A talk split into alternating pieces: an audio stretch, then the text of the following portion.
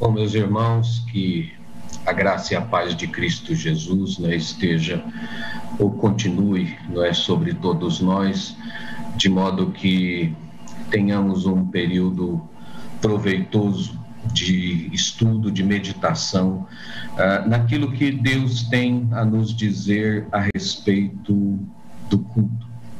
E eu quero iniciar lendo um salmo, o salmo de número 100.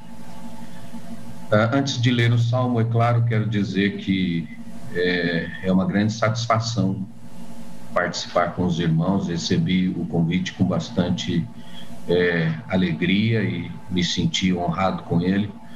E de fato eu é que agradeço por esta oportunidade que a igreja me concede.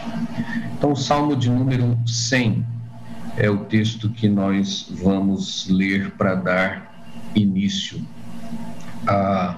as nossas considerações desta noite.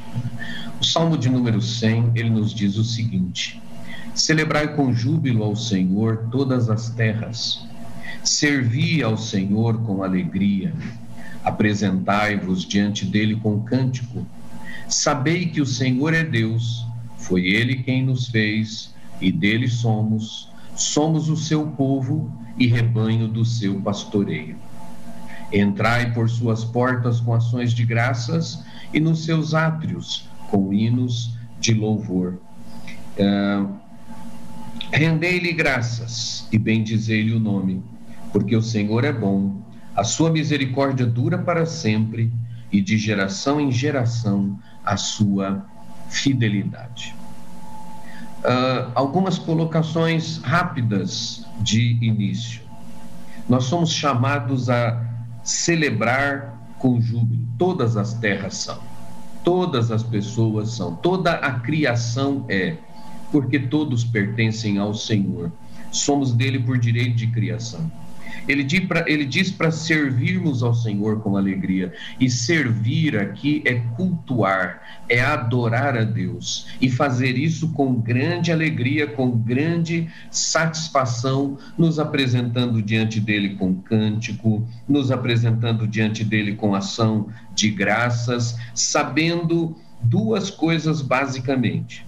A primeira é que ele é o Senhor, ele é Deus foi Ele quem nos fez e nós somos dele. E a outra coisa que nós precisamos saber é que Ele é bom e a sua misericórdia dura para sempre. Portanto, Ele é digno de toda a adoração, de todo o louvor. Pois bem, prosseguindo aqui no nosso é, estudo, é, nós precisamos começar nos fazendo algumas perguntas. E a primeira pergunta que nós precisamos nos fazer é: o que é culto? Essa pergunta, ela pode parecer inicialmente uma pergunta simples, talvez até tola para alguns, né, que vão dizer: ora, o que é culto? Todo mundo sabe o que é culto. E o desejo do nosso coração é que, de fato, todos nós saibamos exatamente o que é culto. Isso porque Uh, ao longo da nossa exposição de hoje, nós vamos falar algumas coisas a respeito do culto. Inicialmente, agora vamos até apresentar uma definição a respeito do culto, e é importante que nós consideremos sobre isso para verificarmos se nós realmente sabemos o que é culto. Uh, a definição que nós vamos usar de culto, ela diz que culto é o seguinte: culto em conjunto ou público, né? estamos nos referindo à reunião do povo de Deus, né? Claro que toda a nossa ação é cultica, uh, o nosso trabalho deve ser cultico, nós temos culto em, casa, culto individual, mas nós estamos aqui falando do culto em conjunto, culto público. O que, que ele é? Ele é o encontro de Deus com seu povo. Crentes vêm a seu convite e são bem-vindos à sua presença. Deus fala através da invocação, da leitura da palavra, do sermão e da bênção. E os fiéis respondem com cânticos, oração e confissão de fé. Portanto, a primeira coisa que eu quero destacar aí é que o culto é um convite de Deus. O salmo que nós lemos diz: celebrai com júbilo. Nós somos convidados a celebrar, a servir, a adorar ao Senhor com alegria. Neste culto, onde nós somos bem-vindos pelos méritos de Cristo Jesus, à presença de Deus, neste culto Deus fala conosco. Deus fala conosco através dos textos que são lidos na invocação, na contrição, no louvor. Deus fala através da leitura e da exposição da sua palavra, e Deus fala através da bênção apostólica. E ao longo do culto, o povo de Deus responde responde com os cânticos, responde com a oração, responde com a sua profissão de fé, com a sua declaração de que crê em Deus, reconhece Deus como Senhor de sua vida. Agora, a segunda pergunta que nós precisamos fazer de forma introdutória é: o que é adoração? Se culto é o encontro com Deus, né, atendendo ao convite do Senhor, e quando vamos falar com o Senhor e o Senhor vai falar conosco, ou na verdade, o Senhor vai falar conosco e nós vamos responder, esse culto tem como parte a adoração. E o que é adoração? Uma resposta, não é uma definição simples de adoração, diria que adoração pode ser definida como o ato através do qual se expressa o valor ou mérito de Deus. Ou seja, é o ato através do qual nós exaltamos a Deus. Nós declaramos a importância de Deus, o valor de Deus, os méritos eh, de Deus para a nossa vida.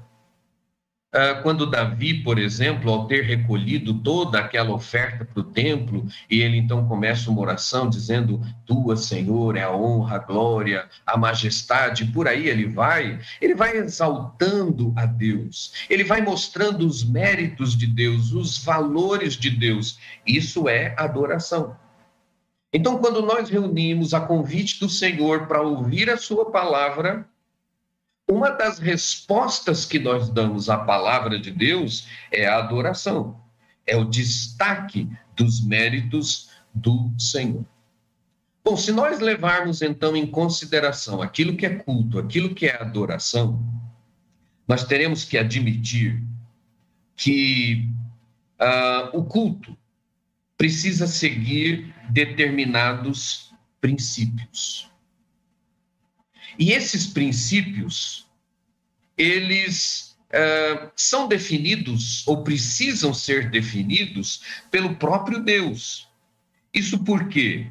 Porque se é um encontro com o Deus Santo, se é uma resposta reverente ao que este Deus Santo nos diz, então ninguém além do próprio Deus pode determinar o modo adequado de se cultuar a Deus. Nós não podemos olhar para o culto como se o culto fosse algo que tivesse, primeiramente, que ser agradável a nós.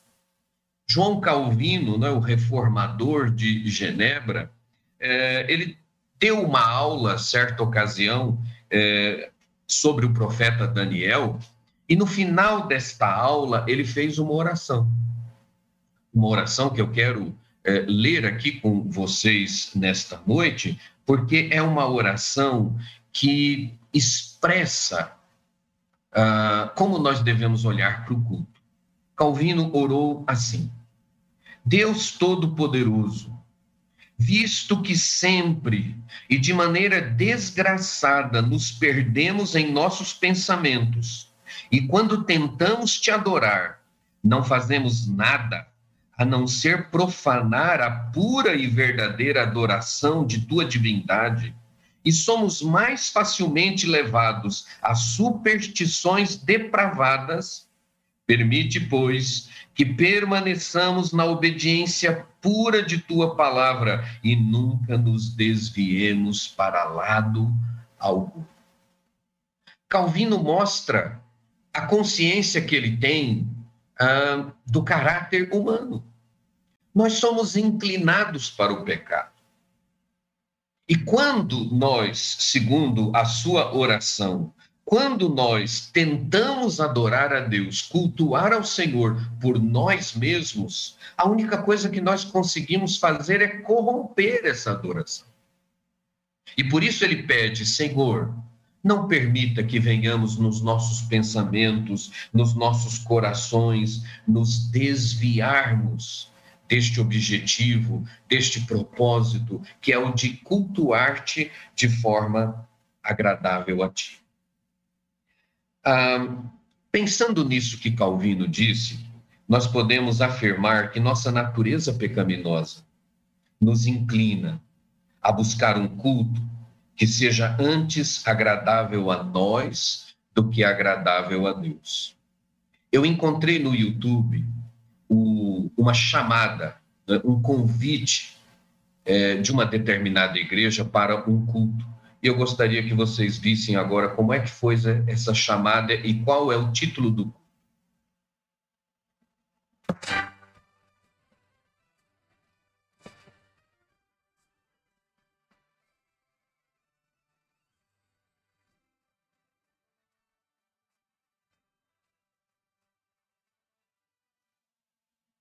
Vejam, uma chamada a, a Hollywood e o título do culto é Culto dos Talentos.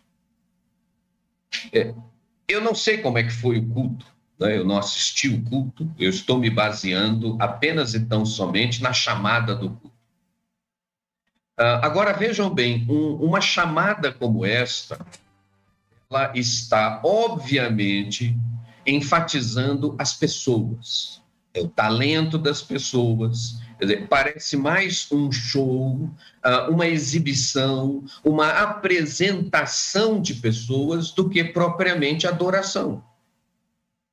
É claro que Deus nos deu talentos, e é claro que estes talentos são muitas vezes usados no culto. Nem todo talento é usado diretamente no culto, mas muitos talentos são usados no culto. Deus concedeu ao pastor da igreja o talento de expor a escritura. Deus concedeu a músicos o talento de é, usarem bem instrumentos. Deus deu voz, talento a pessoas para cantar. E isso não é uma apresentação. O pastor não sobe ao púlpito para fazer um discurso uh, onde ele seja reverenciado. Quem toca, não toca para ser visto e reverenciado, é, para receber um, um, um troféu uh, no final, e nem quem canta, enfim, qualquer que seja o talento aplicado no culto, o foco não somos nós, o foco é Deus. Mas a nossa natureza pecaminosa nos inclina a buscar coisas que. Uh, foquem no homem, que exaltem o homem, que atraiam o homem para si mesmo. Uh, uma outra coisa que Calvino disse é que o coração do homem é uma fábrica de ídolos. E é por essa razão que, ao longo do tempo, tantas coisas estranhas ao culto público foram e, lamentavelmente, ainda são acrescentadas ao mesmo. Exatamente porque o nosso coração é uma fábrica de ídolos, nós procuramos introduzir coisas. Coisas que nos sejam agradáveis, coisas que sejam agradáveis às pessoas, coisas que atraiam as pessoas. Mas nós precisamos ter em mente o seguinte: se o desejo de adorar a Deus, se a exposição fiel da palavra do Senhor não é atrativo suficiente para manter alguém uh, na igreja, outras coisas não devem ser usadas. Outras coisas não devem ser introduzidas. Nós ouvimos falar de igrejas é, que introduziram no culto né, um ringue de MMA e algum, em algum momento do culto há lá pessoas lutando. Eu já ouvi de igrejas que têm uh, uma quadra de basquete, então há um momento do culto em que os bancos são afastados e por alguns minutos um jogo acontece e depois se volta ao culto. Quer dizer, coisas estranhas são introduzidas na liturgia do culto que não são adoração ao Senhor, porque elas não têm como objetivo adorar ainda que as pessoas digam para si mesmas que o objetivo é adorar, mas na verdade o objetivo é entreter. O objetivo é que isso seja agradável para pessoas. Uh, Calvino disse uma outra coisa ainda, e eu quero compartilhar com vocês o que Calvino disse. Ele disse o seguinte: a regra que distingue entre o culto puro e o culto corrompido é a aplicação universal. A fim de que não adotemos nenhum artifício que nos pareça apropriado, vejam, artifícios que nos pareçam apropriado e não que Deus na sua palavra diga que é apropriado. Mas atentemos para as instruções do único que está autorizado a legislar quanto ao assunto. Portanto, se quisermos que ele, Deus, aprove o nosso culto, esta regra que ele impõe nas Escrituras, com o máximo rigor, deve ser cuidadosamente observada. Pois há duas razões pelas quais o Senhor, ao condenar e proibir todo culto fictício, requer que obedeçamos apenas a sua voz. Vejam, atentem para as duas razões. Primeiro, por que não seguir o nosso próprio prazer, mas depender inteiramente da sua soberania, promove grandemente a sua autoridade? E segundo, porque a nossa corrupção é de tal ordem que, quando somos deixados em liberdade, tudo que estamos habilitados a fazer é nos extraviar.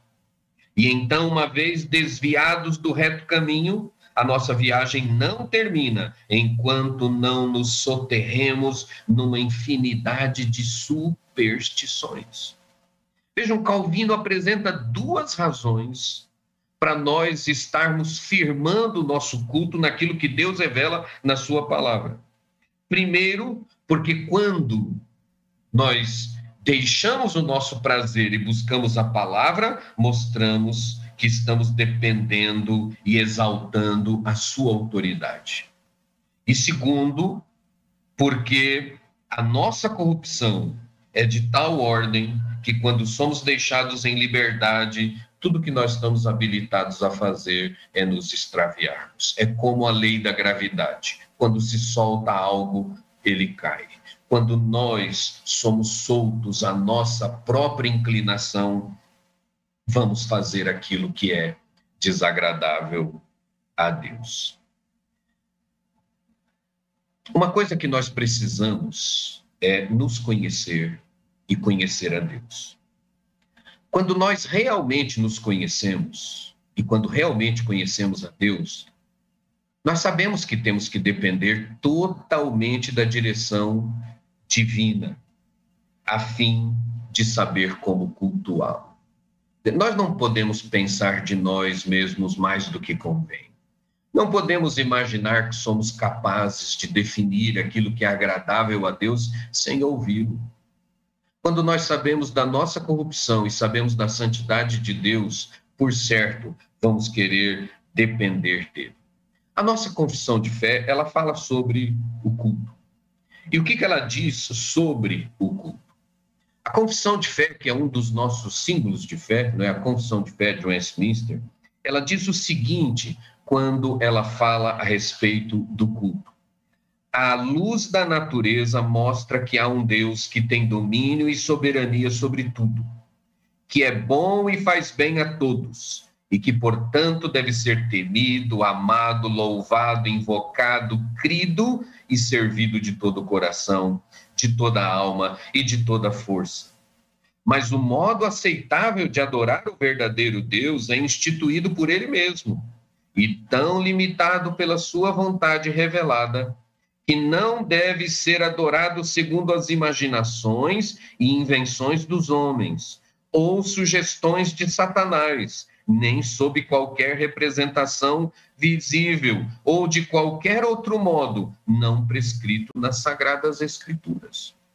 A nossa confissão de fé segue a mesma linha de Calvino, mostrando que nós somos inclinados a imaginações e que, além disso, Satanás pode colocar diante de nós ideias ideias que nos pareçam boas, que nos pareçam apropriadas, mas que não estão de acordo com as Escrituras. Houve um teólogo do passado chamando, chamado Alexander Archibald Rod, e ele comentou esse trecho da confissão de fé, e eu quero também compartilhar com vocês o que ele disse a respeito da confissão de fé, ou desse trecho da confissão de fé. Ele diz o seguinte: já vimos no capítulo 1 que Deus nos deu nas Sagradas Escrituras uma regra de fé e prática infalível, autoritativa, completa e perspícua, ou seja, clara que todo o conselho de Deus concernente a todas as coisas necessárias para sua própria glória e a salvação, a fé e a vida do homem, ou é expressamente manifesto na Escritura, ou pode, por consequência boa e necessária, ser deduzido da Escritura. Por isso, necessariamente segue-se, visto que Deus prescreveu o modo como devemos uh, aceitavelmente adorá-lo e servi-lo, é uma ofensa e um pecado contra ele que negligenciemos seu método ou, em preferência, pratiquemos o nosso próprio.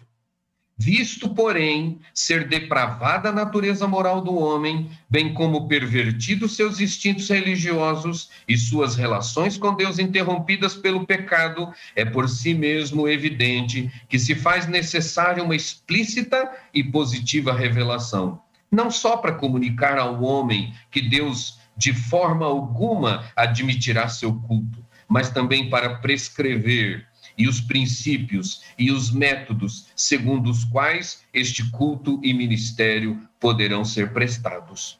Como demonstramos anteriormente à luz da Escritura, toda forma de culto próprio, um, forma de culto estabelecidos pelo homem, são abomináveis a Deus. Todas estas coisas nos mostram uma coisa. Por tudo isso que nós podemos uh, perceber é como é sério o culto que deve ser prestado a Deus. E como é necessário que se atente para o ensino da Escritura a fim de não incorrermos em pecado. Uma vez que cultuar a Deus de forma inaceitável é tão pecado quanto não cultuá-lo. Nós conhecemos a história de Nadab e Abiú. Eles levaram à presença do Senhor fogo estranho. E isso custou-lhes a vida. Porque eles foram adorar a Deus mas de uma forma que não estava prescrita por Deus. Eu quero ver com os irmãos agora alguns tipos de culto que a igreja moderna, que a igreja contemporânea tem, infelizmente, adotado. E para isso eu vou usar os tipos que são citados é, por um pastor chamado é, Harry Reader. Ele escreveu um livro da cultura cristã é, chamado A Revitalização da Sua Igreja Segundo Deus. E num dos capítulos ele apresenta alguns tipos de culto. E eu quero comentar uh, com vocês alguns desses tipos. Há um culto que ele chama culto como entretenimento. Que culto é esse? O culto como entretenimento é aquele que tem como objetivo fazer aquilo que agrada às pessoas. O, fo o foco do culto como entretenimento é agradar as pessoas. Isso é interessante porque há uma pesquisa feita é, pela, digamos assim, a Receita Federal né, dos Estados Unidos, e eles, eles é, a pesquisa afirma que 79% das pessoas declaram que seus maiores gastos estão na área do entretenimento. 79% dos gastos de várias pessoas. Aliás, 79% das pessoas declaram que os seus maiores gastos estão na área do entretenimento. Então, isso mostra que o ser humano gosta mesmo muito de entretenimento. E que, portanto, um culto como entretenimento, um culto que é, tenha atrativos vai fazer com que as pessoas se sintam, num primeiro momento, movidas a estar neste culto. No entanto, um culto assim, além de ser centrado no homem e não em Deus, não permite reflexão, meditação, confissão de pecados, não permite que partes do culto estejam presentes. Reader, ele ainda cita um outro tipo de culto, o culto como instrumento de edificação. Vejam, parece-nos no primeiro, o entretenimento tudo bem, mas esse parece-nos no primeiro momento correto que o culto tenha como objetivo a edificação. Vejam o que um autor chamado Calvin Johansson disse sobre eh, este tipo de culto. Ele disse o seguinte: a auto indigência, ou seja, a pobreza espiritual do homem, sua autopobreza individualista, né, egoísta, é geralmente demonstrada por membros descontentes que creem que não estão sendo alimentados no culto. O culto existem, dizem eles, para alimentar, para me alimentar, isto é, para me agradar. Vejam, Neste culto, o prazer está ah, em ser edificado única e exclusivamente. Dizer, o prazer que alguém sente no culto torna-se o teste que valida o culto como bom ou como ruim. Dizer, eu gostei da pregação, eu fui edificado, então o culto foi bom. Não, a pregação não foi tão boa assim, é, eu não fui tão edificado quanto eu mereço, então o culto foi ruim.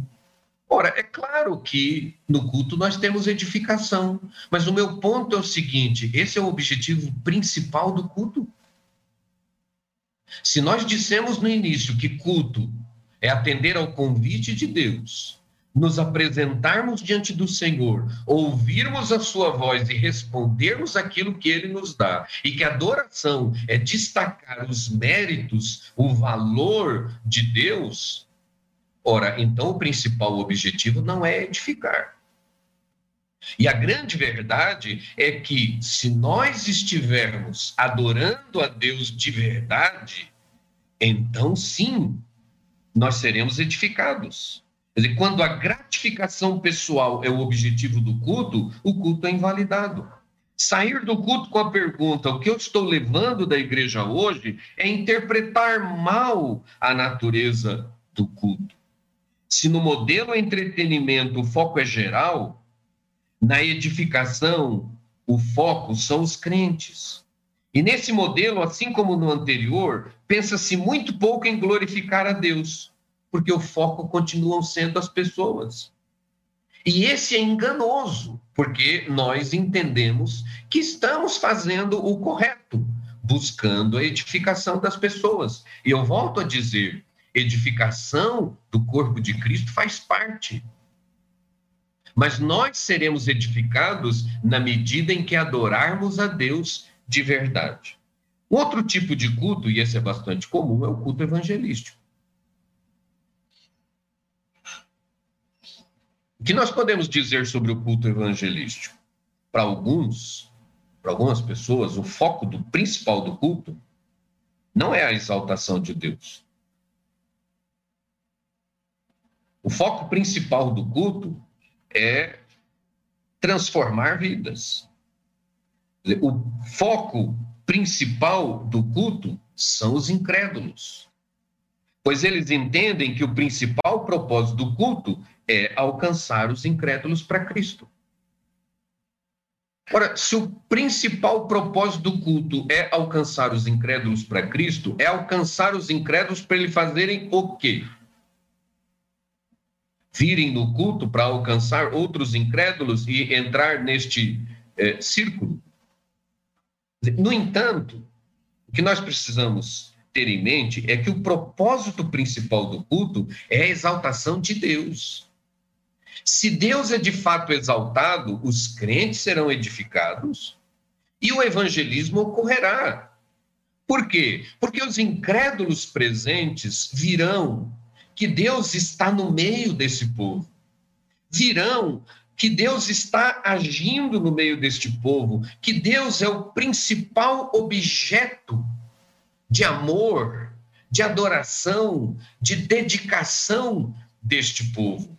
E assim, com a, a, a exposição do culto, se verá é, incrédulos sendo alcançados. É, o, o, o, reverendo Augusto dos Nicodemos, ele escreveu há muito tempo atrás, na década de 90 ainda, um artigo que tinha como título Paulo Plantador de Igrejas. Se você der uma busca no Google, você vai encontrar esse artigo. E dentre muitas coisas que ele fala nesse artigo, ele cita uma pesquisa feita nos Estados Unidos entre as igrejas que mais estavam crescendo, e, e essa pesquisa mostrou um dado que soava estranho para um movimento forte na época, que era o movimento de crescimento de igreja. Isso porque o movimento de crescimento de igreja propunha o seguinte: que as igrejas fossem bem localizadas e que elas promovessem é, grandes trabalhos de evangelização. O que se estranhou na pesquisa é que havia muitas igrejas que estavam crescendo, crescendo significativamente, e algumas delas não eram bem localizadas, e nenhuma delas promovia trabalhos especiais de evangelismo. E então eles foram conversar com a liderança dessas igrejas para perguntar como que as pessoas então se convertiam. E eles disseram, bem, as pessoas elas são trazidas pelos membros da igreja e elas participam do culto da igreja, culto normal, o culto que é voltado para adorar ao Senhor. E elas se convertem, porque há uma aplicação em cada sermão para os crentes e uma aplicação para os incrédulos e sem que haja nada de especial, porque inclusive eles disseram o seguinte, que a relação custo-benefício de trabalhos especiais, no contexto deles, é, não, não, não, não compensava, porque é, pregadores famosos né, que atraíam pessoas custariam caro, os panfletos, o material a ser distribuído custaria caro e, no final das contas, muito poucos, na verdade, permaneciam na igreja. O culto, ele precisa ser voltado primeiramente para Deus. Bom, eu quero falar ainda sobre mais um tipo de culto o culto que o Reader chama de culto executivo. O que é o culto executivo? Ele diz o seguinte: olha, planejar é muito bom e é necessário. Tudo que nós vamos fazer precisa ser feito com ordem e decência. Tem que ser o melhor porque é para o Senhor. Agora, o grande problema é quando o planejamento ou a execução dele se torna um fim em si mesmo. Ou seja, quando nós fazemos um planejamento e nós vamos fazer esse trabalho, aquele, aquele, aquele outro, então se no final das contas alguém pergunta, mas é, onde é que nós queremos chegar com isso? Qual é o nosso objetivo com isso? Não se sabe responder. Por quê? Porque nesse tipo de culto, o, o reader ele diz o seguinte, ainda mais, ele diz, olha, o culto executivo é aquele em que o culto se torna uma reunião de acionistas com o pastor como presidente da Assembleia e os presbíteros como conselho de diretores.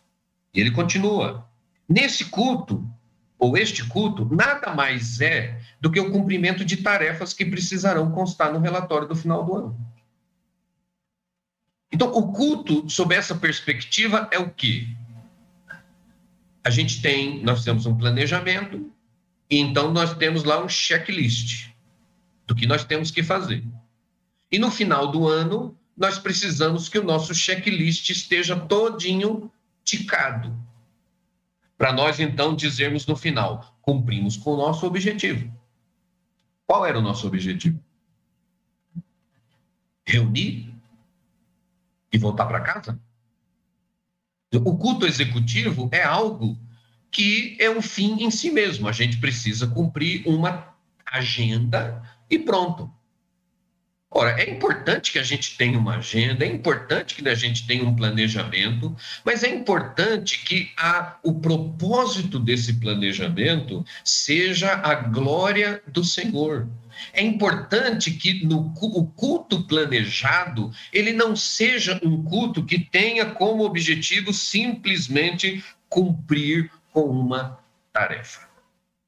Por fim, sobre os tipos de culto, é, o Reader ainda apresenta um culto que é chamado de culto de ensino. O que é o culto de ensino? Nesse modelo de culto, o objetivo primordial, como o nome diz, é ensinar. Aqui a única parte do culto que importa é a pregação. Bom, é claro que o ponto alto do culto é a pregação.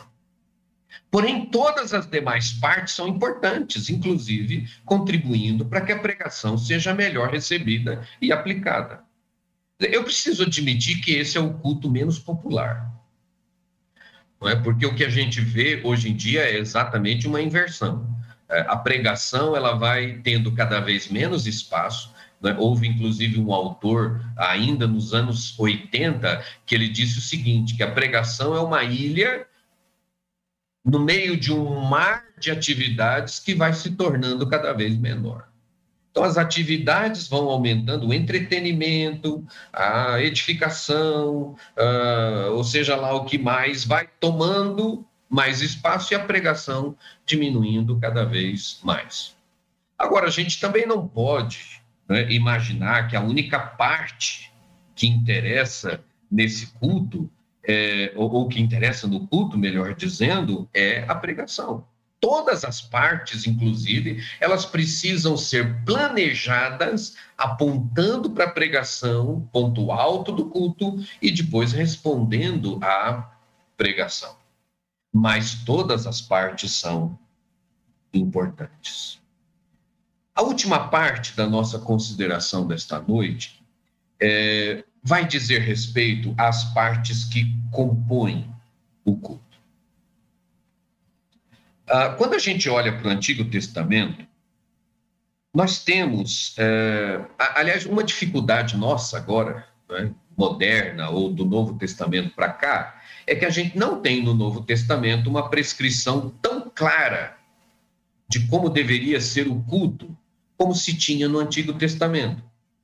No Antigo Testamento, as prescrições eram muito precisas.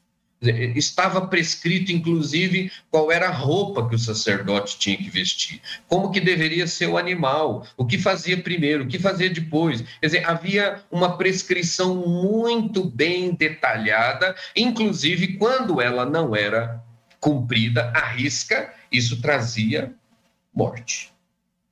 Então, no Antigo Testamento, nós temos prescrições. Mas ainda que no Antigo Testamento a gente tenha e no Novo não, nós temos os princípios. Nós temos os princípios que nos servem para definir, para apontar uh, para que o culto serve. Então, ainda que o Novo Testamento não traga essas prescrições de forma clara, ele traz os elementos.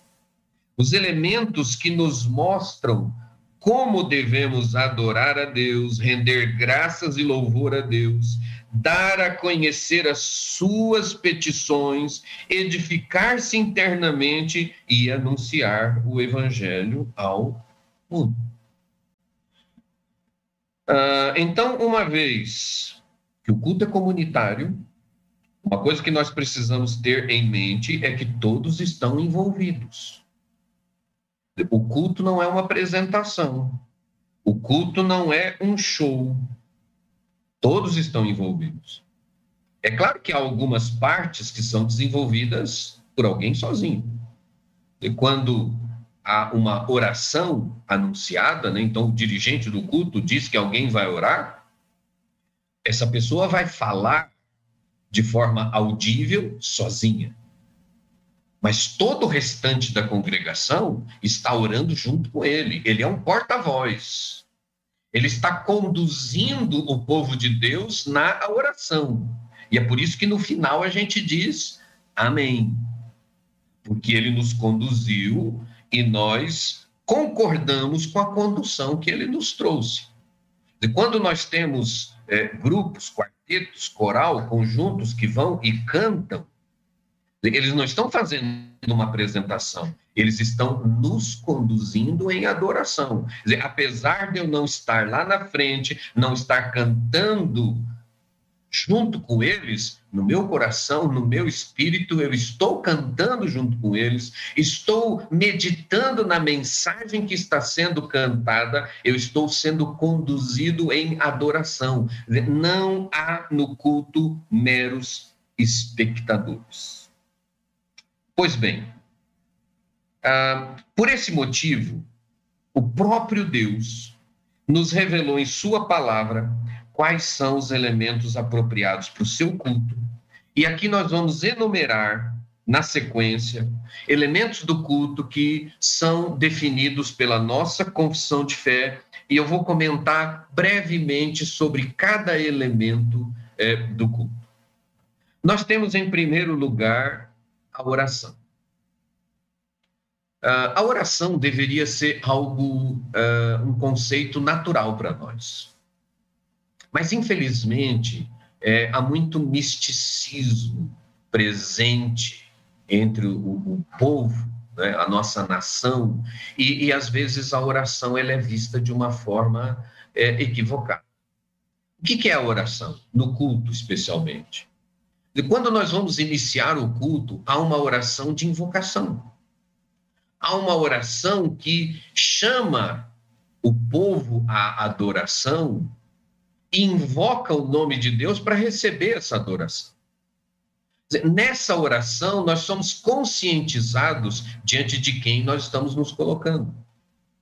Na oração de contrição, nós somos colocados diante de Deus para reconhecer os nossos pecados. Se na invocação nós somos chamados a reconhecer diante de quem nós estamos nos colocando, na contrição nós oramos sendo chamados a reconhecer quem nós somos. Pecadores. Que, portanto, precisam confessar os seus pecados, precisam ser limpos dos seus pecados para adorar a Deus em espírito e em verdade. Na oração de louvor, nós exaltamos a Deus. Há um momento da nossa liturgia né, prescrita, é, nem todas as igrejas fazem uso né, desse, desse momento, mas há um momento é, próprio para a nossa liturgia que ele é chamado de momento de intercessão. Há uma oração intercessória. Nesse momento, nós colocamos diante de Deus as nossas angústias, o sofrimento, a dor, as necessidades. Quando nós oramos pedindo que Deus fale ao nosso coração antes da pregação, ou quando nós oramos depois agradecendo a Deus porque falou conosco, ou quando oramos nos despedindo para um novo período de serviço ao Senhor fora da igreja, em todas estas orações, nós, somos, nós somos é, levados a refletir a respeito de Deus e a refletir a respeito de nós mesmos, a falarmos com Deus, a nos colocarmos diante de Deus para adorá-lo através da oração, quando este é o momento do culto para isso, uh, através dos méritos de Cristo Jesus. Além da oração, nós temos a leitura da palavra. E nós colocamos a leitura da palavra no início do culto, nós colocamos a leitura da palavra no momento é, de contrição, nós podemos colocar a leitura da palavra no momento de adoração, de louvor, nós colocamos a leitura da palavra, obviamente, no momento da pregação, porque ela vai ser a base da exposição bíblica, nós colocamos a leitura da palavra é, na ministração dos sacramentos, da ceia, do batismo. Por quê? Porque a palavra de Deus é o nosso norte. Quando vamos invocar a presença de Deus, quem deve nos orientar sobre como invocar? A palavra. Quando vamos confessar os nossos pecados, quem é que deve nos orientar sobre isso? A palavra. Se vamos adorar a Deus, a mesma coisa. E como é, celebrar o batismo sem a orientação da palavra, como celebrar a ceia, sem a orientação da palavra, a leitura da palavra, ela permeia todo o culto e ela é absolutamente fundamental para a compreensão da adoração ao Senhor. Além da leitura da palavra, nós temos a pregação da palavra. Como dissemos, esse é o ponto alto do culto, é o ápice. É o momento em que nós vamos, ser nós vamos sendo conduzidos na adoração até esse ponto. E depois respondemos na nossa adoração aquilo que foi pregado. Naquele momento, é claro que nos outros momentos em que a Bíblia é, é lida também, mas naquele momento, nós paramos para ouvir aquilo que Deus tem para nos dizer. Nós devemos pedir antes do culto que o Senhor fale conosco. Nós temos necessidades. Nós precisamos de conforto, de consolo. Nós precisamos de exortação, de correção, de admoestação. Nós precisamos de ensino, de orientação. Nós precisamos que o caminho seja apontado. Enfim, nós temos necessidades e Deus conhece as nossas necessidades. E Ele pode e Ele usa o pregador para nos trazer o consolo que nós precisávamos naquele dia. A exortação, a correção que precisávamos naquele dia e assim por diante. Esse é um momento em que Deus fala de forma mais clara e mais direta a nós. Nós temos cânticos, os cânticos dos salmos, dos hinos, dos cânticos espirituais. Esses cânticos, eles precisam ser centrados na escritura. Eles precisam ser a expressão da vontade de Deus. As letras precisam estar corretas, porque nós, quando cantamos, expressamos a nossa fé. Quando nós cantamos, nós temos impresso em nós o ensino de Cristo, o ensino da palavra. Agora, se eu estiver cantando algo que não está de acordo com a Bíblia, que tipo de fé eu estou expressando?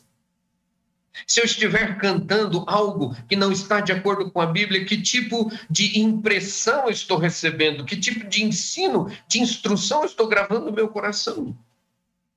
E acima de tudo, como eu posso adorar a Deus com algo que ele não disse? E o que é pior, por vezes com algo que é contrário ao que ele disse. Por mais agradável que algo possa nos parecer, se não condiz com a Escritura, precisa ser eliminado. Bom, no culto, como expressão de louvor e gratidão, nós temos também as ofertas. Nós consagramos ao Senhor parte daquilo que Ele tem nos dado como expressão de, de declaração. Quando nós ofertamos ao Senhor, nós não estamos sustentando a igreja. Quem sustenta a igreja é o Senhor e ele não depende do meu e do seu dinheiro para isso. Quando nós ofertamos, nós estamos declarando que reconhecemos que tudo que temos veio da mão do Senhor e é dele. Nós estamos manifestando a nossa gratidão por tudo que ele nos deu. E nós estamos expressando a nossa adoração, o nosso louvor. Assim como nós oramos louvando a Deus, cantamos louvando a Deus, nós ofertamos louvando a Deus. É claro que Deus usa as nossas ofertas para sustentar a sua obra. Mas nós precisamos nos lembrar que não é esse o interesse do Senhor. Cristo valorizou a oferta da viúva pobre com moedinhas que não representavam quase que absolutamente nada monetariamente falando. Porque Deus pode multiplicar aquilo que se tem, fazer render, fazer com que as necessidades sejam uh, supridas, sem depender de nós. Então, quando você ofertar no culto, não pense assim, eu estou aqui contribuindo para que a igreja tenha o seu sustento. Quando você ofertar, você pense o seguinte: Senhor, tudo que eu tenho é teu. E nesse ato de ofertar, eu estou declarando que tudo que eu tenho é teu. Pense, Senhor, com este ato eu estou agradecendo por tudo que eu tenho. Estou exaltando o teu nome, louvando o teu nome por tudo que eu tenho, reconhecendo que tudo que eu tenho vem da tua mão. Nós também temos no culto juramentos e votos. Quando é que nós temos juramentos e votos? Na ordenação de oficiais, por exemplo. Quando os oficiais são ordenados, eles leem um termo de compromisso. Quando nós batizamos os nossos filhos, nós assumimos um compromisso, nós fazemos um voto de criá-los no caminho da aliança em que nós estamos introduzindo. Quando pessoas são batizadas, fazem sua pública profissão de fé, elas estão fazendo votos, elas assumem compromisso, elas, elas respondem perguntas, onde elas se comprometem. Num culto de celebração do matrimônio, há um casal que assume compromissos. E nesse compromisso do batismo, isso nos leva aos dois últimos elementos do culto, que são os sacramentos, né, que é o batismo e a ceia do Senhor. Elas não acontecem em, quase, em, em todos os cultos, mas elas acontecem no culto. Quando alguém vai ser batizado, é no culto. Quando a ceia é celebrada, é em um culto. Mesmo quando a ceia é celebrada no lar de alguém que está impedido de estar na casa do Senhor, é um culto. Quando nós participamos dos sacramentos, nós estamos professando a nossa fé. E nós estamos recebendo a instrução do Senhor. Esses são os elementos do culto. Eles são organizados dentro da liturgia que tradicionalmente nós adotamos, de uma invocação, de uma contrição, de adoração, de instrução e de resposta. Nessas partes nós colocamos leituras bíblicas, nós colocamos cânticos, nós colocamos oração, nós temos a exposição da escritura, no momento de adoração nós temos a consagração de ofertas, e nós temos a celebração do batismo, a celebração da ceia, votos no batismo, na ordenação de oficiais. Nós temos, assim, momentos em que nós adoramos a Deus. Adoramos a Deus cantando, adoramos a Deus orando, adoramos a Deus lendo a Sua palavra, nós adoramos a Deus ofertando, nós adoramos a Deus participando da sua mesa, nós adoramos a Deus assumindo compromissos formalmente com Deus e com a sua igreja. Eu quero concluir dizendo o seguinte: cultuar a Deus é a principal tarefa da igreja. E por que, que eu estou dizendo que cultuar a Deus é a principal tarefa da igreja?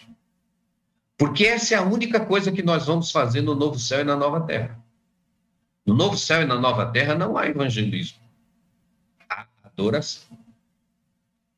A evangelização é sim tarefa da igreja. Nós somos chamados a levar o evangelho a toda criatura, mas nós fomos chamados primeiramente a cultuar a Deus. Nós precisamos ter consciência de que adoramos ao único Deus vivo e verdadeiro. Pessoas que adoram deuses pagãos, mortos, têm muita reverência, muito temor, muitos deles, por um Deus que não existe. Nós adoramos o único Deus vivo e verdadeiro, aquele que é criador do céu e da terra, aquele que é digno de toda honra, de toda glória, de toda reverência, de todo amor, de todo respeito a ele deve ser dado sempre o melhor de nós. E o melhor de nós não é aquilo que a gente acha que é o melhor, é aquilo que Deus, na Sua palavra, diz que é o melhor. Não basta boa intenção, é preciso fazer a coisa da forma correta, como prescrita pelo Senhor. O momento de culto litúrgico precisa ter como foco principal aquele que deve ser adorado. O foco é Deus acima de tudo. Tudo o mais é secundário. Nós nunca estaremos sendo reverentes demais quando nos colocamos diante de Deus reunido com o povo em adoração. Nós nunca devemos nos satisfazer com a reverência, com o modo que nós estamos fazendo. Precisamos querer sempre mais, buscar sempre mais. Em linhas gerais, é isso que nós poderíamos falar sobre culto e adoração.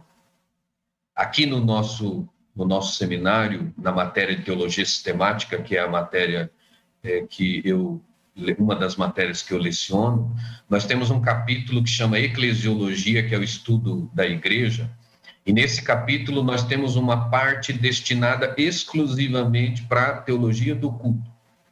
Nós estudamos as partes do culto, o dirigente do culto, até a vestimenta do dirigente do culto, nós consideramos. É, por exemplo, esse capítulo de eclesiologia, ele tem aproximadamente 60 horas aula, é, entre 30 e 35 horas aula nós gastamos para falar de culto. Eu tentei é, delinear os pontos é, gerais aqui, né, para em uma hora ou, ou, um pouco mais, um pouco menos do que isso, termos a, a lembrança. Eu, eu, imagino que não trouxe nenhuma dificuldade, eu, é, nenhuma novidade, né? e eu espero de fato não ter trazido nenhuma novidade, mas apenas trazer a memória dos irmãos o que é cultuar a Deus, o que é adorar e como nós devemos fazer. Deus nos abençoe e, mais uma vez, muito obrigado.